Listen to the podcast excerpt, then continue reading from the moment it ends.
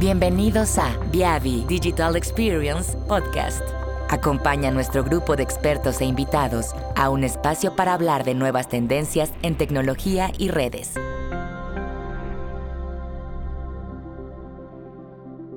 Hoy hablaremos sobre el futuro que se aproxima con las altas velocidades de Ethernet y cómo garantizar su rendimiento debido a la emergente demanda del ancho de banda, desde los 25 GB hasta los 400 GB presentado por Yasbet Rufino. Hola, ¿qué tal? Buenas tardes a todos o buenas noches. Mi nombre es Yasbet Rufino, eh, yo soy Solutions Consultants para Latinoamérica. El área en donde yo trabajo principalmente es México, Centroamérica y el Caribe. Entonces, eh, yo los saludo desde la Ciudad de México. Eh, yo eh, este día les voy a presentar lo que es el futuro que se aproxima, altas velocidades Ethernet y cómo garantizar su rendimiento. Esto por la, emergente demanda del, ancho de banda. Como ya lo hemos escuchado todo en las sesiones del día de hoy, no hemos escuchado que la demanda ya está sobrepasando entonces también debe haber la parte, la contraparte, ¿no? ¿Cómo va, va, a solventar esto para que sea capaz de soportar tantas velocidades eternas? Entonces, nosotros aquí tenemos, les dejo esta agenda, que es lo que vamos a estar hablando, que son velocidades eh, un poquito rápido desde las 10 gigas, la evolución, eh, estas mediciones que se hacen en el lado cliente, lado línea, así como también estas pruebas de este mm, en ambos lados de, la, en ambos lados de la red, 25 gigas, 50 gigas, también pasando por pruebas de 100 gigas y también hablándoles un poquito de los 400 gigas, que, que se, se escucha interesante también esta nueva velocidad. Entonces, para comenzar, ¿por qué ¿por qué esta demanda de alta velocidad? Sabemos que uno y los más notable eh, y muy obvio es de que porque está creciendo el ancho de banda, la, la, demanda está creciendo muy grande. Entonces, sabemos que el streaming, por ejemplo, de video de alta definición, las nuevas aplicaciones de TI están basadas en la nube. Esto está impulsando aumentos masivos y patrones de tráfico, que son, por ejemplo, ahorita impredecibles. Entonces, aquí tenemos estas gráficas que me gustaría aquí explicarles cómo estamos hasta por continentes, ¿no? Aquí vemos, por ejemplo, Latinoamérica, cómo está nuestra demanda de ancho de banda. También acá, por ejemplo, tenemos ahora por año también la, eh, por ancho de banda, ahora por tasa de Ethernet. Eh, aquí ya vemos en la gráfica que se está, que estamos viendo, por ejemplo, velocidades de 400 gigas, ¿no? Que ya no solamente nos quedamos en los 10 este, gigas o 100 gigas, inclusive ya se están escuchando velocidades de 400 gigas.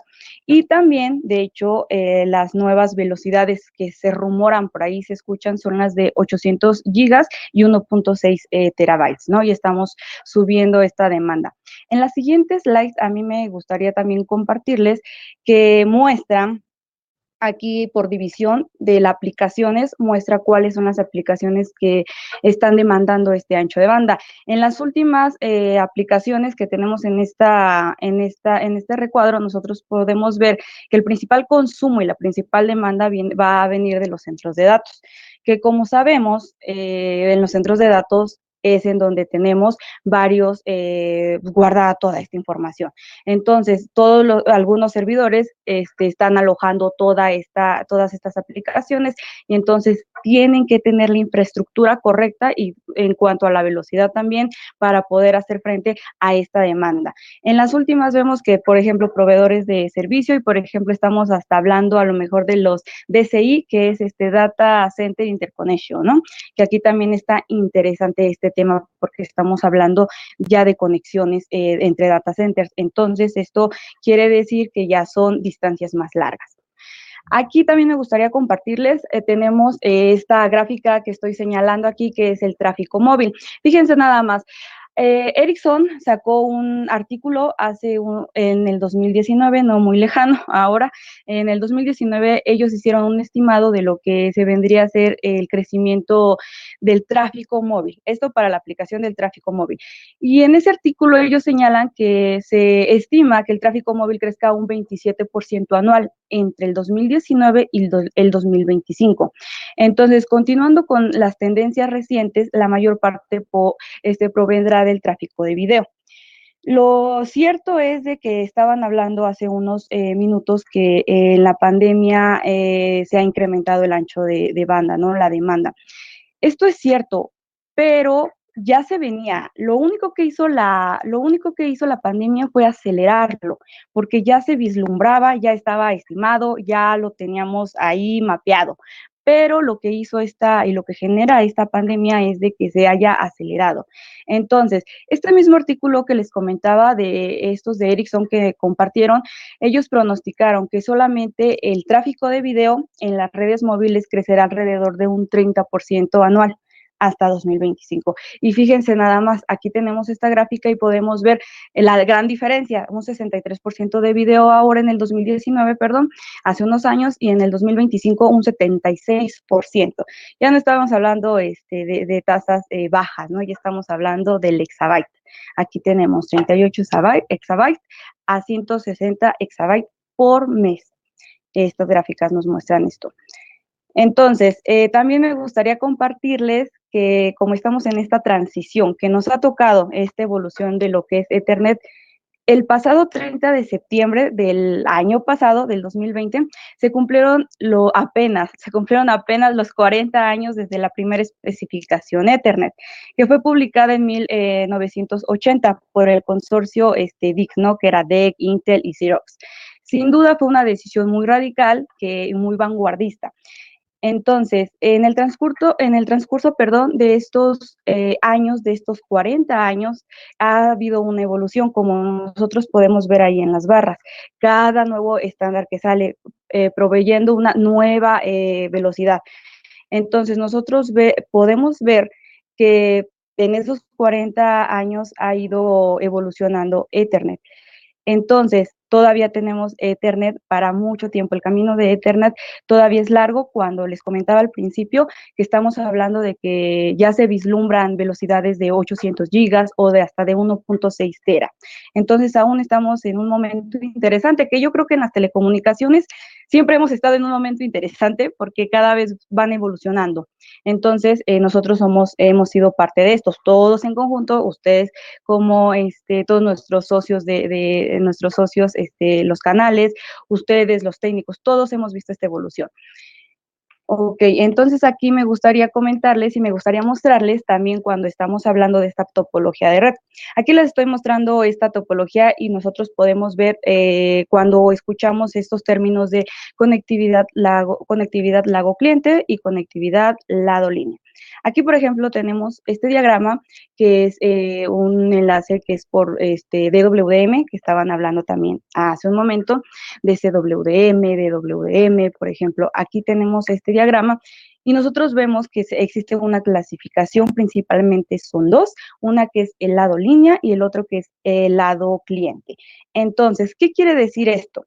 En el lado línea, generalmente, en términos eh, generales, nosotros eh, nos referimos por lado línea a interfaces que son utilizadas para la transmisión de información sobre distancias relativamente largas.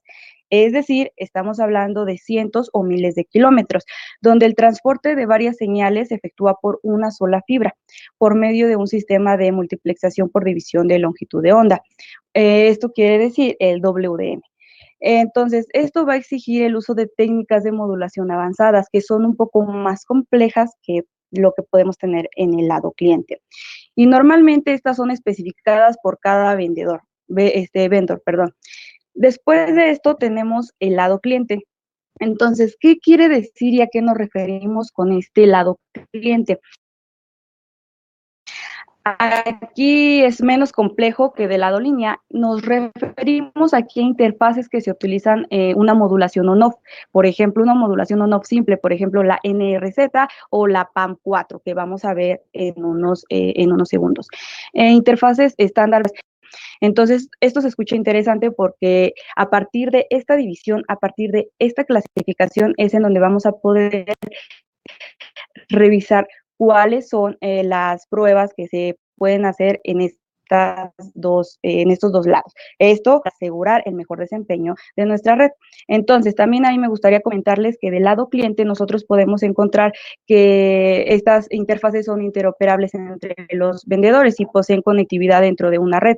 Entonces, de hecho, aquí tenemos una oferta muy grande de transceptores hablamos de, por ejemplo, del lado cliente. Hay una, el volumen de banda ¿ok? Entonces, aquí solamente también les estoy mostrando esta gráfica que nos muestra las velocidades Ethernet y como les comentaba, nos está marcando la evolución en lo que hemos estado usando, lo que usábamos hace unos años, lo que usamos ahora y lo que se vislumbra en un futuro que ya estamos hablando, por ejemplo, si nos vamos aquí al 2020, estábamos hablando que los 400 gigas ya sabían eh, que íbamos a utilizar esta velocidad, por ejemplo, en un 2018. Pero, este, de hecho, 400 gigas ya, ya es una realidad. Pero, y aquí las que son posibles velocidades en el blanco, que tenemos los 800 gigas y 1.6 tera. Ok, entonces vamos a ver esta terminología en redes de altas velocidades. Cuando nosotros trabajamos con las redes de altas velocidades, pues estamos hablando que el medio va a ser este, mediante fibra óptica.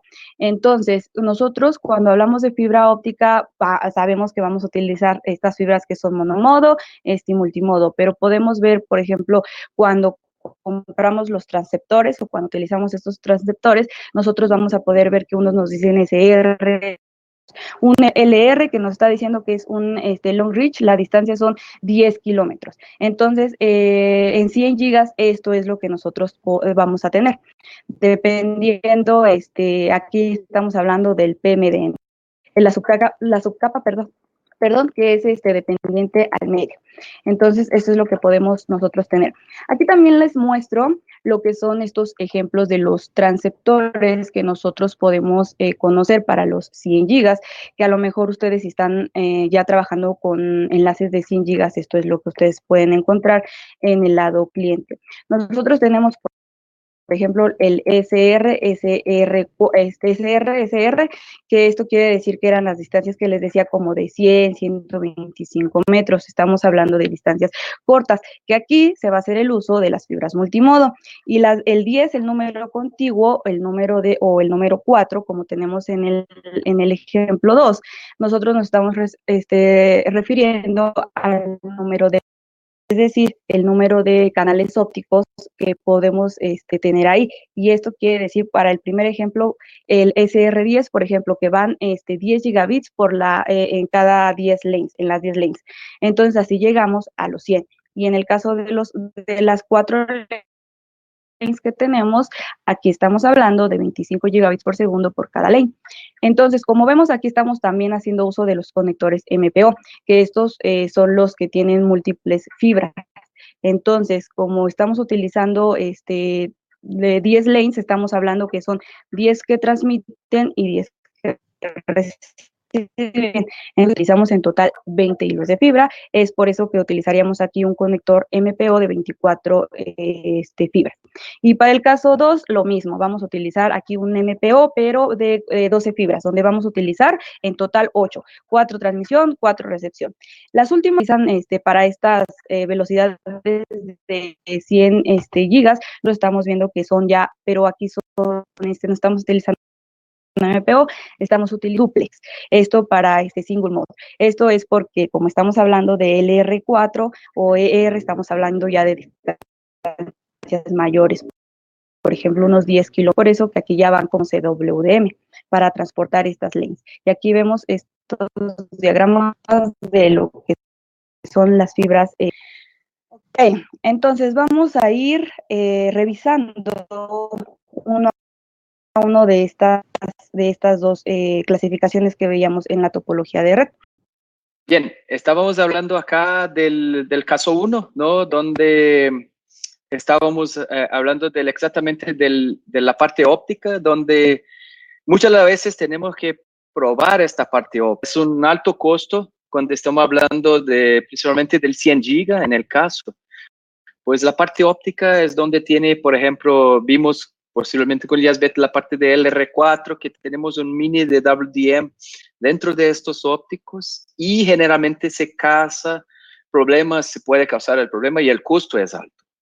Y, ahí entonces, eh, básicamente tenemos esta parte de, un caso, el primer que sería la parte óptica, ¿no? Que donde se puede probar tasas de errores, temperaturas y toda la parte de skewing, ¿no? Entonces esto es algo que generalmente probamos con, con el equipo, ¿no? La idea de este equipo es probar la parte óptica.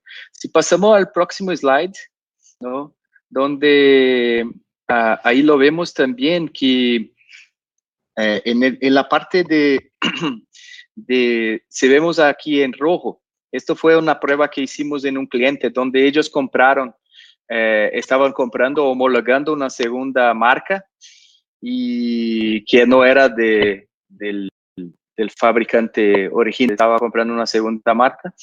¿Y qué pasó en esta segunda marca? Que no pasaba esto. Y exactamente, imagínate, él comprar un lote, una, gran cantidad de equipos ópticos y los transceivers no, no funcionan bien con la, la parte de así de, en, campo. Entonces, esta es la idea, probar en campo, probar en eh, una red 100 giga, que es la parte más importante, ¿no? Y yendo al, próximo slide, eh, y vamos a hacer la parte de, de las pruebas de instalación en línea. Un gran punto que tenemos de instalación estamos hablando de la primera parte, que es toda la parte física, ¿no? Y tanto la parte de cliente como la parte de línea, que son los de WDMs, nosotros recomendamos hacer la instalación de la parte de la inspección de los conectores. O sea, esto es muy importante. Vamos a ver que existen problemas muchas veces en, en, en los conectores y vamos a ver siempre, ¿no? Yo creo, habló en la, en una, en su charla antes, ayer, ¿no? Hablando que, por ejemplo, puede crear en un 10 gigas, tener problemas de, de potencia o algo por exactamente tener problemas de inspección y por su suciedad en la fibra, ¿no? Entonces, este es un gran punto que tenemos que hacer, no solo para la parte de, de, de backbone, que estos son cosas que también se puede ocurrir, ¿no? Y, cuando se ocurre en, altas tasas, muchas veces se puede hasta mismo dañarse una fibra. Y también, no solo esto, pero pasar un OTDR para verificación de distancia, caracterizar una fibra con el PMD, con el CD, y son puntos que allí son muy importantes para la instalación de toda la red, sea el en cliente como también sea en lado línea. Entonces son dos temas que eh, muchas veces tenemos que tomar en cuenta cuando estamos hablando de la parte de instalación. No, al próximo slide nosotros vamos a hablar, ¿no? Eh, no sé si tiene algo, Yasbet, a complementar. Primero que nada, muchas gracias, Fabio, por esta este, ayuda, esta gran ayuda. Yo voy a estar aquí de fondo. Este, muchas gracias, ya, ya te despertamos, pero bueno, aquí seguimos, gracias por su paciencia y bueno, ahorita era lo que en eso nos quedamos, que vamos a revisar cuáles son las pruebas que se necesitan para el lado cliente y lado este, línea, que algunos van a ser más expertos a lo mejor del lado este, línea y otros van a ser muchísimo más expertos en el lado cliente. Todos estos tenemos desafíos en cualquiera de estos dos lados, pero aquí lo vamos a revisar. Por ejemplo, de, de en el caso 2, que ya pasé, Fabio, este, ya pasé aquí al caso 2, si me puedes seguir este, ahí apoyando. Está bien. No, básicamente esto se fue un tema que hicimos, ¿no? Con un cliente en campo, que ellos tenían una, una línea donde estaba con reclamo de, de, de tasas de errores. Y fuimos con todos los equipos, OSA, con eh, MTS 5800 para medir el BERT. Y cuando vimos, eh, cuando veímos, básicamente nosotros chequeamos exactamente que había un problema de suciedad en las fibras. Y básicamente limpiando solo un tramo, vimos que básicamente eh, arreglamos el problema que el cliente tenía de tasas de errores. Entonces, esto es un problema así que es muy, eh, que se ocurre muchas de las veces y es así que se pasa siempre al campo, ¿no? Entonces la importancia es cómo hacer una inspección, chequear limpieza, la, reinspeccionar un procedimiento de, eh, de limpieza de las fibras y cheque de las fibras. Entonces, este fue un caso que así es básico, pero siempre, siempre eh, es muy importante chequear esto en redes de altas velocidades. ¿Ok? Si vamos al próximo slide, básicamente vamos a ver que, eh, y en este, sol, eh, vamos a ver que tenemos ahí a la prueba de activación. Cuando hablamos en, en activación en lado de 100 GB, en lado cliente y lado línea, vamos a ver que básicamente son distintas, ¿vale?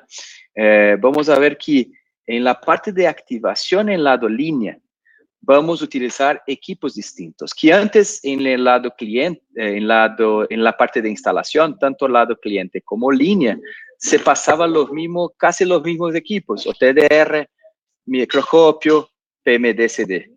Ya en la activación, o sea, cuando vamos a activar un servicio, ahí se cambia porque en lado línea nosotros trabajamos principalmente con el OSA, o sea, el analizador de espectro óptico, donde en este analizador de espectro óptico vamos a ver que vamos a ver la potencia de los canales, la variación entre los espacios entre canales y no solo esto, vamos a ver también el OSNR, la relación señal-ruido óptica, que eso muchas veces se da por exactamente los amplificadores, eh, los, lo va amplificando no solo el señal, pero también el ruido. Entonces muchas veces y por consecuencia se llega un momento que la red está muy mala, a pesar de tener una potencia alta.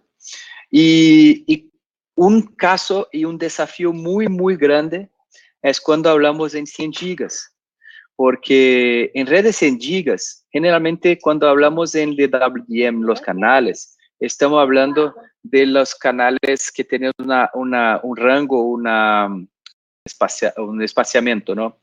Y, y, en este espaciamiento, generalmente trabajamos con los canales. Cuando estamos hablando de canales de 10 gigas, no tenemos, estamos siempre en este, en este rango de 50 gigahertz, no se ultrapasa.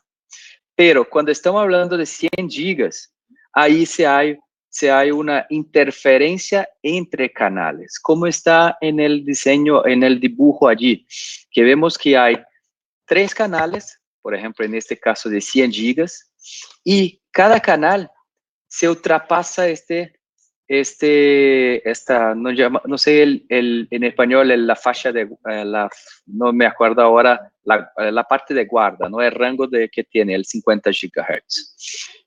Y, qué se ocurre en este caso es que eh, en, el caso de, de estos canales, si vamos a utilizar un OSA regular, el OSA va a medir los hombros de los canales. Y si vemos exactamente en el canal del medio, el hombro del canal está exactamente cuando se encuentra un canal al otro, exactamente que llamamos de una, un hombro falso.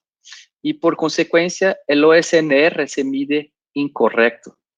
Entonces hay que tomar mucho cuidado por exactamente cuando estamos hablando de, de mediciones de losa, que en este caso tenemos que muchas veces apagar los canales adyacentes dejando así a veces en un canal 100 giga esto no se puede ocurrir. ¿Por qué?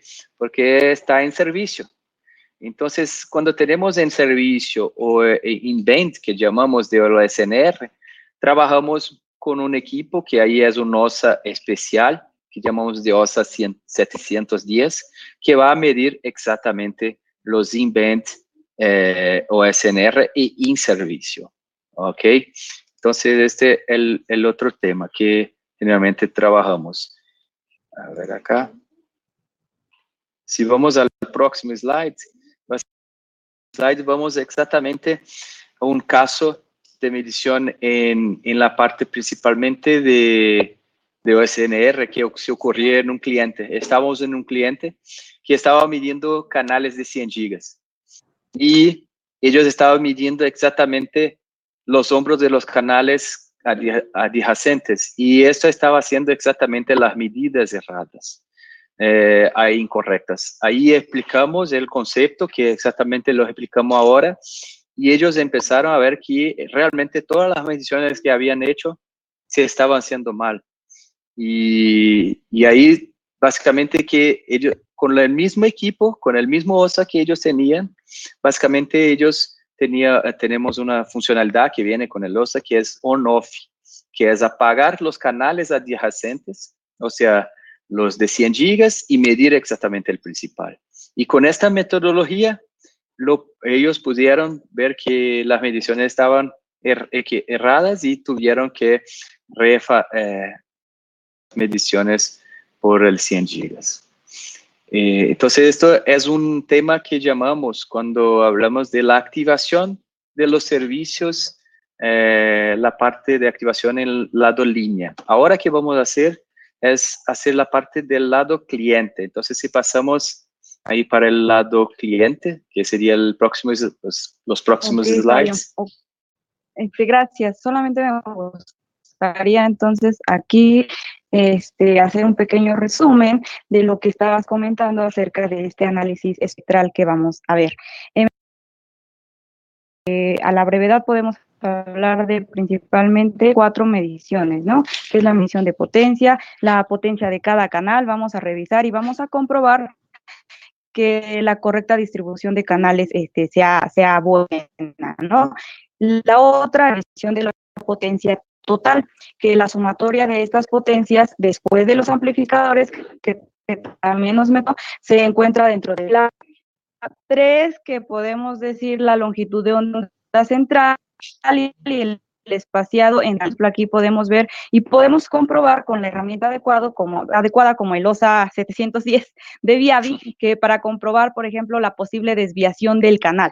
Y un dato que a muchos es muy importante y que es como que el, el, prioritario también es la medición del OSNR, que no lo vamos a poder medir con, cuando estamos hablando de velocidades más este, altas, como de 100 gigas. Fabio, velocidades bajas de 10 gigas o inclusive de 40 gigas, podemos hacer un análisis espectral con las OSAs tradicionales, ¿no? Que les conocemos. Entonces acá 710, este OSA viene a hacer esto en servicio para que no, porque aquí nos va a dar un golpe al cliente, más bien al cliente le va a dar un golpe porque va a tirar su señal, no es tan fácil tirar una señal de 100 gigas, ¿no? Entonces aquí también hay que ver los costos que esto nos va a, prevenir. Entonces, eso es en resumen. Perfecto. Uh, ahí, el próximo slide es ya Y ahí viene el lado cliente, ¿no? Que cuando estamos hablando del lado cliente, podemos ahí dentro de esta activación probar no solo el lado de WDM que tiene las interfaces Ethernet, pero también los ruteadores, los switches, toda la red que tenemos, ¿no?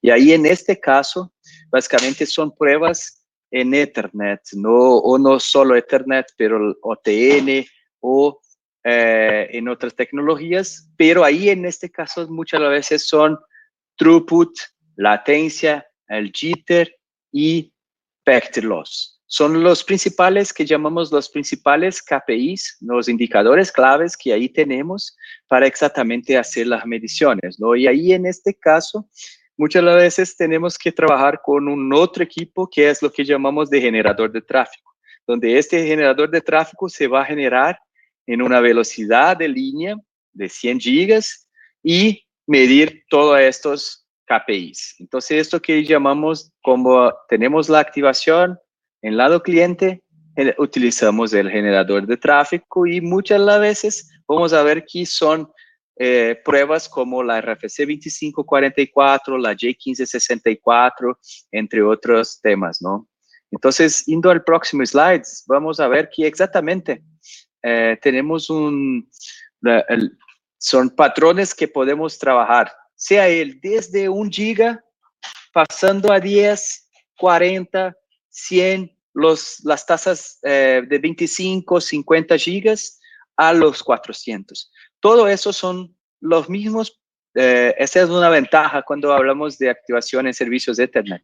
Básicamente los mismos patrones desde un giga, un mega que utilizamos, vamos a utilizar en las otras que serían en las altas tasas, como las 400 gigas. Entonces, estos patrones como la RFC, la J1564 son una de las principales cuando utilizamos para activación de servicios Ethernet, ¿no? Además de eso, tenemos una prueba de transparencia que generalmente trabaja, que estas pruebas de transparencia en capa 2 muchas veces medimos eh, cuál es la, no la calidad, pero si la red es transparente a protocolos como el Cisco Discovery Protocol, el L2, L2CP, el Link Aggregation y todos estos que tenemos de patrones de, en capa 2 de planes de control. ¿Ok? Si vemos el próximo slide, vamos a ver que básicamente eh, tenemos un estudio de caso, de caso. Ah, no, este sería un comparativo, ¿no? Básicamente tenemos un comparativo de, de qué sería la RFC y la J1564. Eh, tenemos algunos videos en nuestro canal de YouTube que pueden así a buscar, se puede buscar ahí a la parte de, de una, algo más así eh, profundizado de, de, las teorías de la RFC y de la J1574, pero la gran diferencia en estos dos básicamente son que la RFC 2544 eh, se va a medir los mismos KPIs que, que la Sun Complete, que la J1564, pero la gran diferencia es que uno se va a medir flujo a flujo, o sea, eh, servicio a servicio. Entonces va a medir un servicio de voz, después pasar datos a señalización. La Sun Complete no, este, la J1574 se va a poder medir todos los flujos en conjunto. O sea, se puede medir los flujos de datos, voz, video, juntos y así medir cómo sería el comportamiento de la red con los servicios activados. Entonces, estos son los temas que podemos trabajar con la activación, sea la 2544 o la J1564. ¿Ok? Vamos al, próximo slide.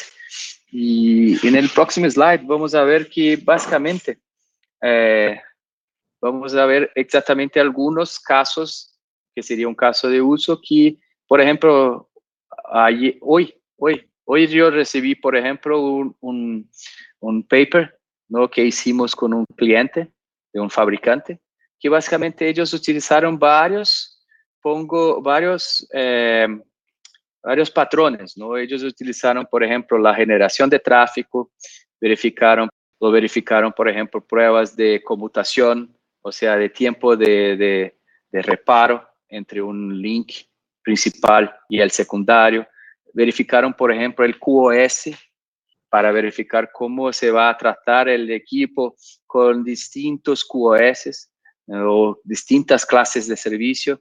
Todo eso vamos, eh, podemos ver y podemos trabajar con exactamente activando el servicio y verificando cómo va a ser la calidad de esta red.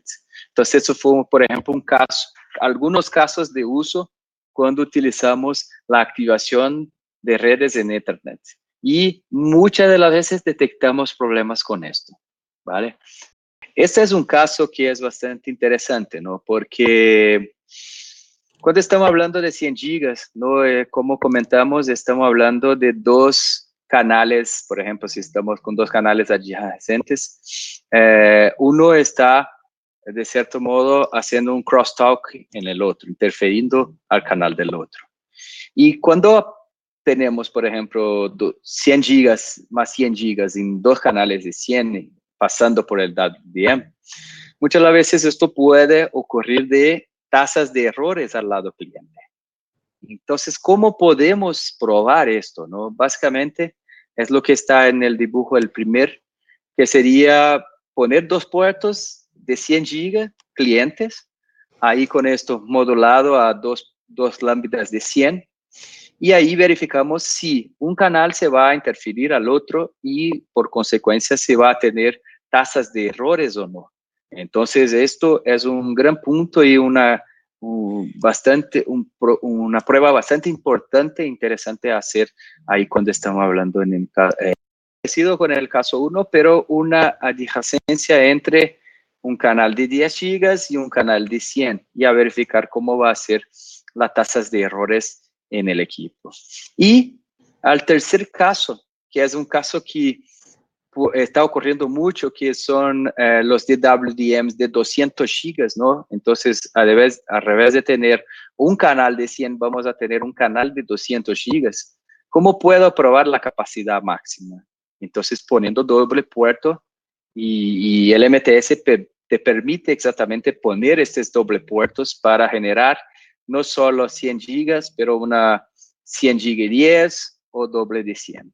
Entonces, eh, esto sería uno de, eh, un caso 5 que tuvimos en campo que tuvimos que probar con los equipos para identificar eh, problemas con, con equipo. Ese es un caso que, como comentamos, un caso de, protocolos de control.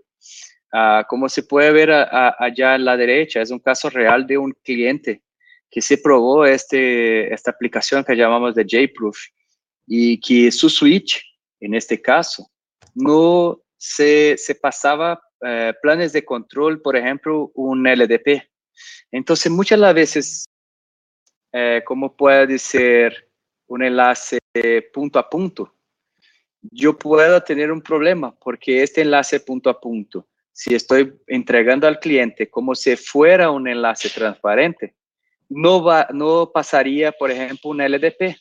Y por fin, al fin, el cliente haría un reclamo de la red porque está contratando un servicio transparente y los switches que están en las puntas o los ruteadores no está dejando pasar, o este mismo el, el de WM no está dejando pasar exactamente eh, estos protocolos. Entonces es un tema así que mucha gente no prueba y, esto generalmente se puede ocurrir al campo. Entonces, este fue un caso también que generalmente tenemos cuando estamos trabajando en alta velocidad. Ahí vamos al, al next. Aquí es, vamos exactamente a hablar ahí de los 25 y 50 gigas, ¿no? Esto es un, un tema que básicamente es una evolución eh, de, de, los, de los Ethernet más la parte hoy en día en la parte de, los accesos, ¿no? En el core. ¿Por qué te digo? Porque en este caso tenemos un caso del data center, donde la topología en este caso de data center, generalmente trabajamos con los switches y tenemos un top of the rack, que sería básicamente un switch que va a concentrar todos los enlaces y entregar a los, los switches de más alta orden o hasta mismo el ruteador las velocidades más altas.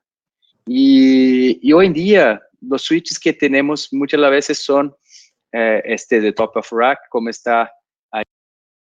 Muchos puertos de 10 gigas entrando, concentrando y saliendo, por ejemplo, cuatro puertos de 40.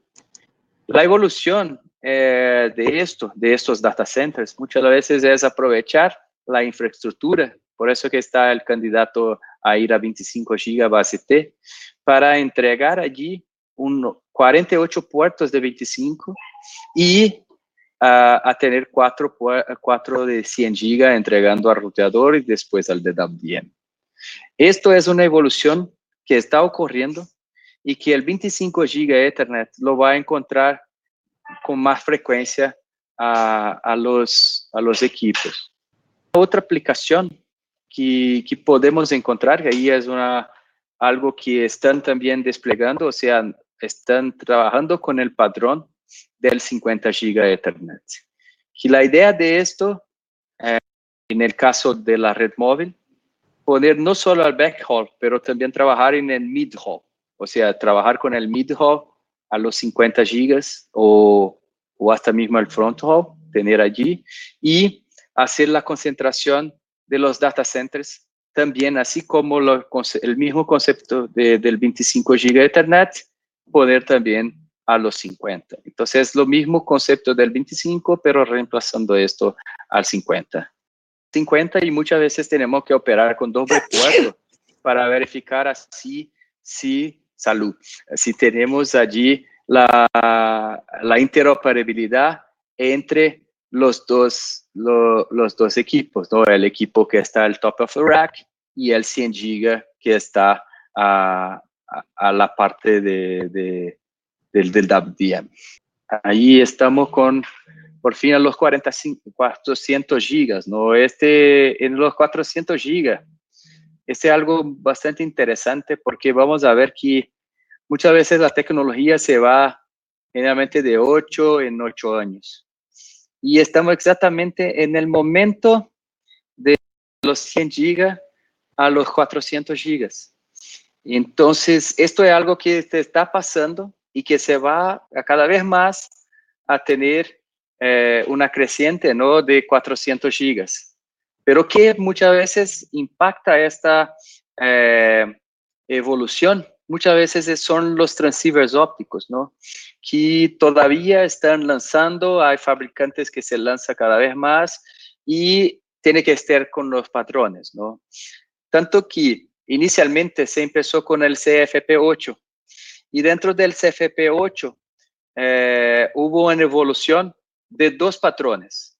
Uno del OSFP, que muchas veces, y Arista, que son los dos que están impulsionando esta tecnología, y el QSFP 56DD, que la mayoría de los fabricantes están impulsionando esto. Entonces creo que está más o menos entre 80 a 20% entre ENTA para el QSFP 56DD y seguramente va a ser la evolución. ¿Y cuál es la gran ventaja eh, de estos? Es que estamos intentando ahí con esto QSFP intentar una alta densidad de placas de tarjetas, ¿no? Y entonces estos son eh, por eso que cada vez más la idea de disminuir las QSFPs, los transceivers ópticos, ¿vale? Al próximo slide. Eh, vamos a ver que tenemos allí este, ¿por qué el QSFP-DD? Básicamente del doble density. Y, un tema importante que cuando hablamos de, de 400 gigas, un poco distinta, que es lo que llamamos de PAN 4. Vamos a ver un poco más adelante qué sería el PAN 4. Pero es algo que vamos a ver al futuro, ¿no? Entonces, este DD es que vamos a tener dos barramientos en la SFP. Si van a ver, si generalmente cuando se ve la SFP, la transceiver, va a ver que hay un barramiento. Y el DD de double density que va a tener doble densidad de barramientos, ¿vale? Eh, el rendimiento, ¿no? Básicamente, de nuevo, este eh, eh, es nuestro siempre objetivo ahí es trabajar en la parte de transporte, donde ahí trabajamos siempre al lado cliente, ¿no? Entonces vamos a generar tráfico, sea él con dos equipos o con un equipo, y en, entre medio seguramente vamos a ver una, una prueba de, eh, de WDM. ¿Y por qué es tan importante el 400 GB? ¿Por qué probar este 400 GB es importante? Porque hasta antes, hasta el 100 GB, estábamos hablando de modulaciones en receta, que sería 0 u 1.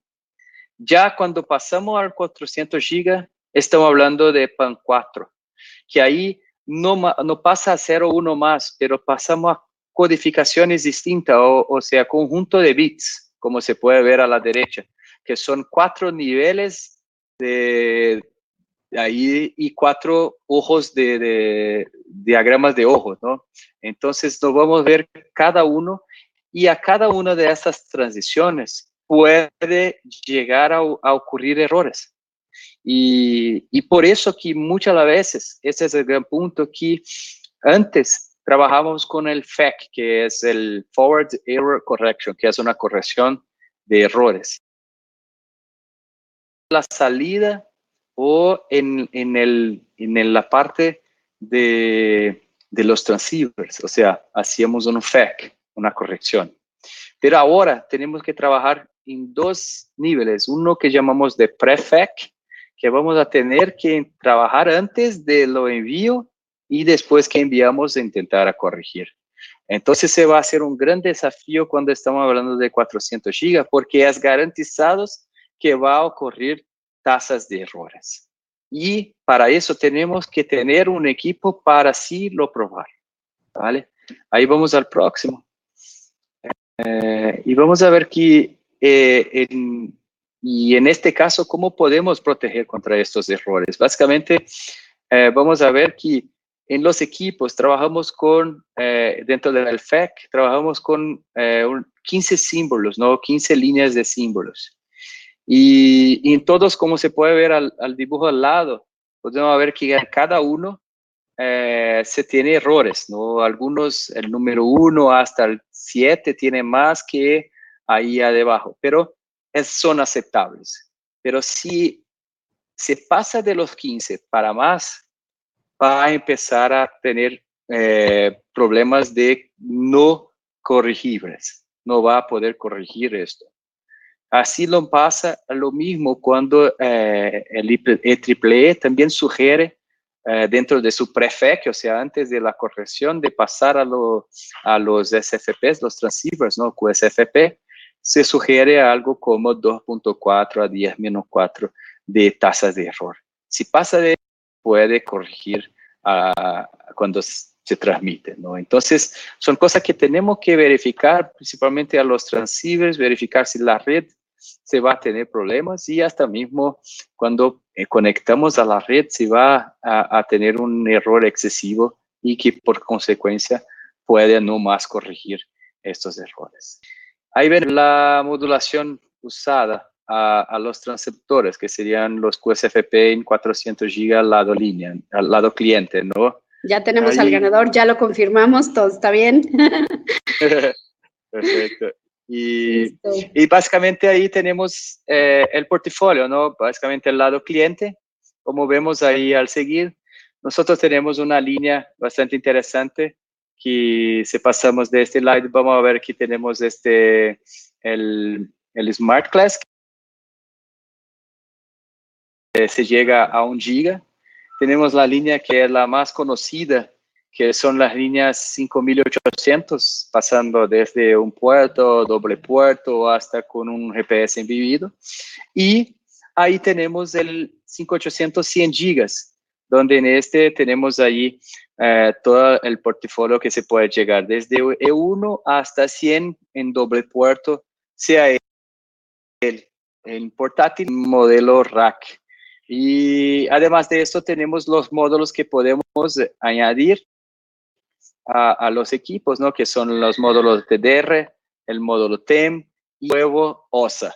Entonces tenemos el OSA allí que podemos insertar en el equipo y así tener un equipo bastante compacto eh, y pequeño para tanto las aplicaciones lado línea como al lado cliente. ¿Ok? Ahí vamos al próximo slide. Y básicamente como comentamos este el equipo 5800 que tiene todas las la parte desde 1 a, al 100 gigas, ¿no? En doble puertos y así puede hacer todas las pruebas que inicio, ¿no? ¿Vale? Y ah, al próximo slide tenemos un nuevo integrante de la familia que vamos a ver que es MTS 5, el MTS 400 GB, que en nuestro caso eh, cambiamos el nombre, ¿no? Cambiamos para el ONAMIL, donde este ONAMIL básicamente eh, es un equipo modular que puede tener de nuevo desde uno en un módulo con doble puerto y también lo podemos insertar un módulo también de 400 gigas, donde ahí podemos poner un módulo de 400 gigas para hacer medidas de RFC, de 1564 y también listo a ZRR.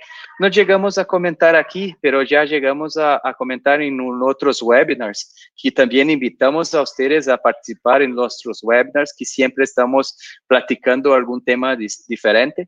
Y hablamos mucho de ZR, que es algo que podemos ahí tener en un solo lambda como si fuera un DWM a distancias más así, alrededor de 40, 80 kilómetros, transformar así directamente un ruteador y es con esta SFP, con este transceiver, hacer la transmisión a, a los 400 gigas. ¿no? Gracias por acompañarnos. Sigue experimentando el conocimiento de manera digital y no te pierdas nuestros próximos episodios. Recuerda seguirnos en todas nuestras redes sociales y si tienes alguna duda o quieres solicitar una cotización, puedes contactarnos directamente por WhatsApp.